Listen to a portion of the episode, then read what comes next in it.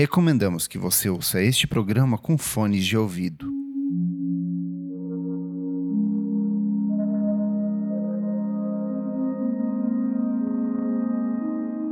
Boa noite. Este é o Discos para ouvir antes de dormir. A cada nova edição, um trabalho diferente para você desacelerar e ter uma boa noite de sono. São álbuns de essência minimalista, com foco na música ambiente, dream pop, eletrônica e instrumentações sempre delicadas. No programa de hoje, The Magic Place, disco de 2011 que apresentou a cantora e compositora Juliana Barwick. Juliana Barwick não poderia ter pensado em um título melhor para o lançamento do primeiro álbum em carreira solo, The Magic Place, O Lugar Mágico. Do momento em que tem início em Envelope até alcançar a derradeira Flawn, cada fragmento do trabalho parece pensado para transportar o ouvinte para um mundo mágico. São vocalizações etéreas, muitas vezes inteligíveis ou mesmo ausentes de letras, como se a cantora que cresceu na região de Louisiana buscasse por uma obra de linguagem universal. O lugar mágico era uma árvore na nossa fazenda. Estava no pasto. Era uma árvore que crescia para todos os lados. Você tinha que engatinhar e, uma vez dentro dela, era como se houvessem salas diferentes e você podia deitar nos galhos. Nós a chamávamos de lugar mágico porque realmente era mágico, especialmente para uma criança. E é assim que eu me sinto sobre a minha vida agora. Sem tentar parecer muito hippie ou cósmica, esses anos foram definitivamente mágicos. Escreveu Barrick no texto de apresentação do trabalho. É dentro desse território mágico que a cantora conduz a experiência do ouvinte durante toda a execução da obra. Diferente do material entregue quatro anos antes, durante o lançamento do EP Sanguine, onde cada faixa parecia apontar para uma direção diferente, Barrick faz de A Magic Place uma obra de essência homogênea. É como se cada composição servisse de passagem para a faixa seguinte.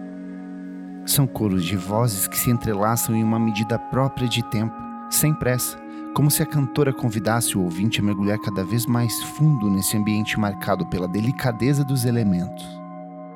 Parte desse tratamento dado aos vocais vem da infância de Barwick. Durante grande parte da infância e adolescência, a musicista fez parte de um coral da igreja, onde encontrou no uso da voz um componente quase instrumental para os próprios trabalhos. São cantos ecoados que se completam pela inserção de loops, pianos, ruídos ocasionais e parcos instrumentos percussivos, como mantras que reverberam na cabeça do ouvinte. Barwick que acredita a educação de um coro de igreja rural por seu som único, inicia a maioria das faixas com uma única frase ou refrão. Depois, usa uma estação de loop e ocasionalmente instrumentos de piano ou percussão para transformar as músicas em uma massa rodopiante de um ambiente exuberante.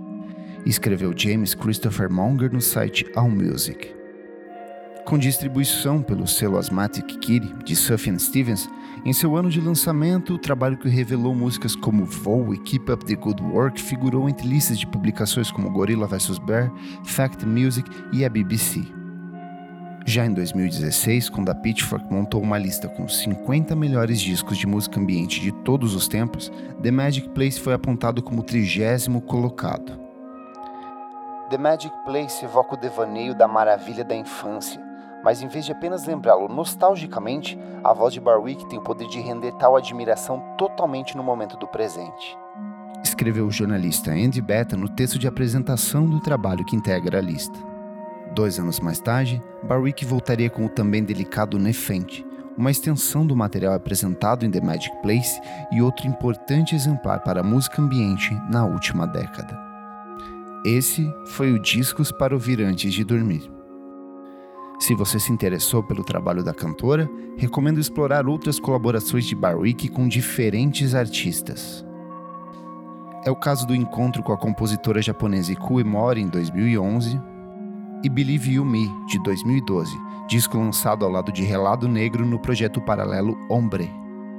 Barwick conta ainda com um EP lindíssimo de apenas quatro faixas chamado Rosabi, o trabalho foi lançado em 2014 e foi feito para acompanhar uma marca de cerveja com aroma de cerejas. O Discos para Ouvir Antes de Dormir é um projeto paralelo do podcast Vamos Falar sobre Música.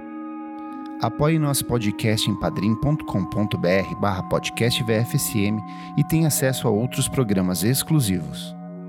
A edição deste podcast é de Nick Silva. Eu sou Kleber Fak. Boa noite e bons sonhos.